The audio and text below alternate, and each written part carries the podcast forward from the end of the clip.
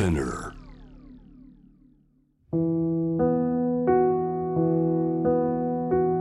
J-WAVE selection generation to generation stories of 沖縄2019年6月23日沖縄慰霊の日に放送された番組を放送しなかった部分を含めディレクターズカットとして16話に分けて配信していますジョン・カビラさんがお父様カビラ長生さんにインタビューしました。戦後の沖縄で最初のラジオ放送を立ち上げその後 NHK のアナウンサー養成所で研修を受けた長生さん。沖縄へ戻った後今度はアメリカへ留学することになります。J-Wave Selection. Generation to Generation. Stories of Okinawa. でその NHK のアナウンサー養成所の経験があります、その経験を得て沖縄に帰ります、はい。で最も大きな転機がそこで訪れるんじゃないですか？そうですね。その時にアメリカ留学のチャンスが与えられる、ですからその1952年研修受けてあくる年1953年にはあのラジオテレビドラマの専攻で留学の機会が与えられました。でこれはあのお聞きの皆さんの中でご存知の方多いかもしれません。フルブライトの留学金ではなく。なくフルブライト以前つまり占領地区のためのお資金っていうのがあったんですね。それをガリオアと称してたんです。で GARIO えー A かね、ええそれは Government and Relief in Occupied Area つまり最後の OA は Occupied Area 占領された地区。占領地区に与えた救済資金で行くものです。ですから1952年に日本が独立する後はフルブライトになるんですけども沖縄はそのオキュパイドエリアが続くんでガリオアの奨学金が続く。でも私の行った年までああの本土の方もそのガリオアで留学した人たちが一緒でしたね。でそもそもその留学その放送を学ぶ、まあ、もしくは放送の経営を学ぶという意思だったんですか？もいや初めはですねあのアメリカに行くからにはまあうん大体学科がラジオテレビドラマという学科ですからあのテレビも学びたいという気持ちで行ったわけですよね。だからあのそして後でそのアメリカ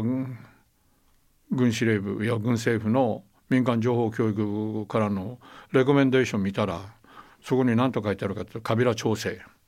ラジオテレビドラマで Michigan State University に留学を許可されたが彼はラジオをもっぱら勉強するようになっている。テレビは沖縄では実現不可能とは言ってなかったな。可能性はないのでテレビを勉強する必要はないって書いてありました。これはミシガン州立大学に入学する際のいわゆる推薦文にその留学資金を提供した団体がそういうふうに記し留たわけですね。学資金を提供したのはアメリカ国防省ですからつまりガリオア資金ですからねまあアメリカ政府ですよねそれの沖縄のそういうと留学担当の官が書いた文書にはそういうふうになってましたね。なるほど。しかし実はカリフォルニアの超名門スタンフォードに行く可能性もあったんですよね。そうなんですよスタンフォードに私の台北高等学校時代の恩師のジョージ・カーっていう先生がおられてその先生の尽力でスタンフォードに来いと。でスタンそのカー先生もスタンフォードで教えてるからということであのスタンフォードにも行くことになってたんですよね。そうで私はミシガンステートっていうことを調べてみたらあの農業のですねエキステンションプログラムみたいなのがあってもうすでにラジオを持ってて FM 局も持っててでテレビ局を始めるということでテレビ局のためにファカルティっていうかその教授陣が整ってるっていうことも分かったんでいや私はもうそんなスタンフォードみたいななハリウッドに近いようなもうラジオテレビじゃなくてやちょっとローカルな方に行きたい。行ってミシガンの方に行きました。なるほど。これは私は正解だったと思います。まあミシガンに行っていなければ僕がまずいませんからね。そうですね。そういうことになるんですよ。はい。行った先のミシガン州立大学で母と出会いまあその後はということになるんですがあのミシガン州立大学で学んだ最も大きなポイントは何でしたか？あの私はですねあのミシガンステートに行ってよかったのはいわゆるアメリカのコミュニケーションアクトというあのいわゆる通信法その中で通信並びに放送中の管理されてますよね。はい。でその中にそのブロードキャスティングに関してはその放送ですね。ね、はい。放送というものは Public Interest and Benefit and Welfare のためにあるべきだってこの言葉にすごく強烈な印象を受けましたね。これ日本語にすると。もう日本語にすると放送は一般の人々のためのいわゆる関心とそれから利益とそして福祉のために行われるべきだ。だからこの3つの言葉は非常にこびりついてますから、ん。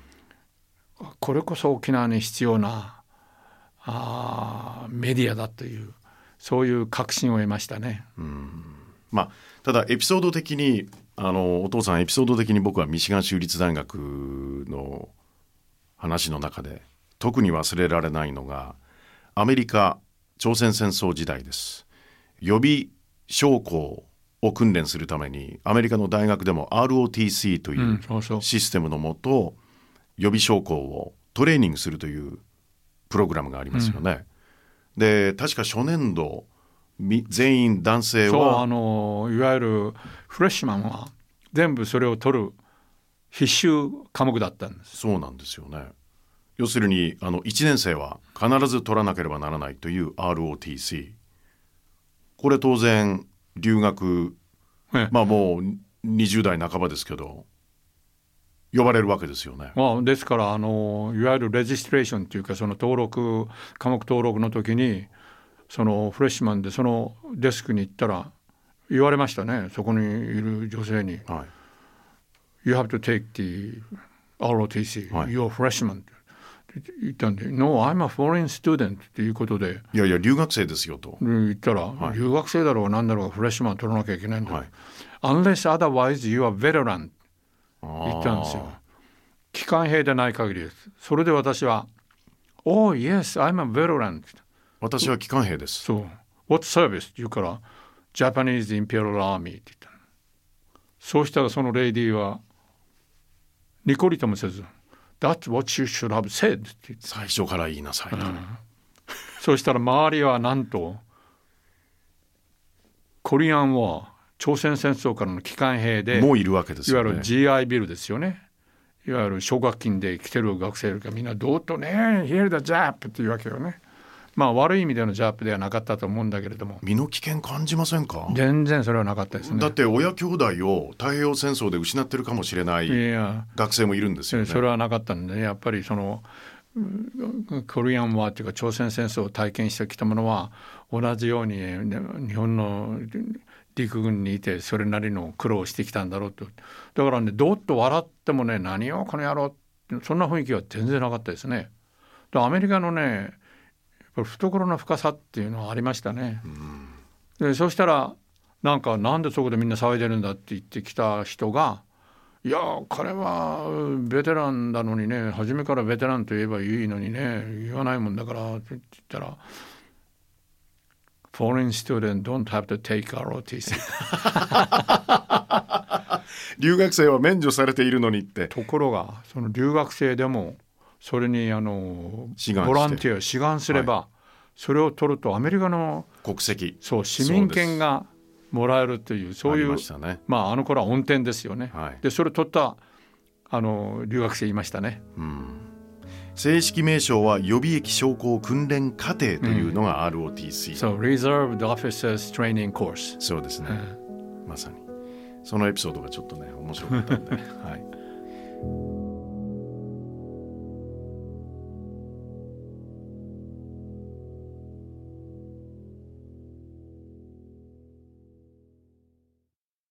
J-Wave Selection Generation to Generation Stories of 沖縄8回目はここまでとなります。次回はカビラ長生さんがアメリカミシガン州立大学留学中に体験したライブやテレビ放送などについてのお話です。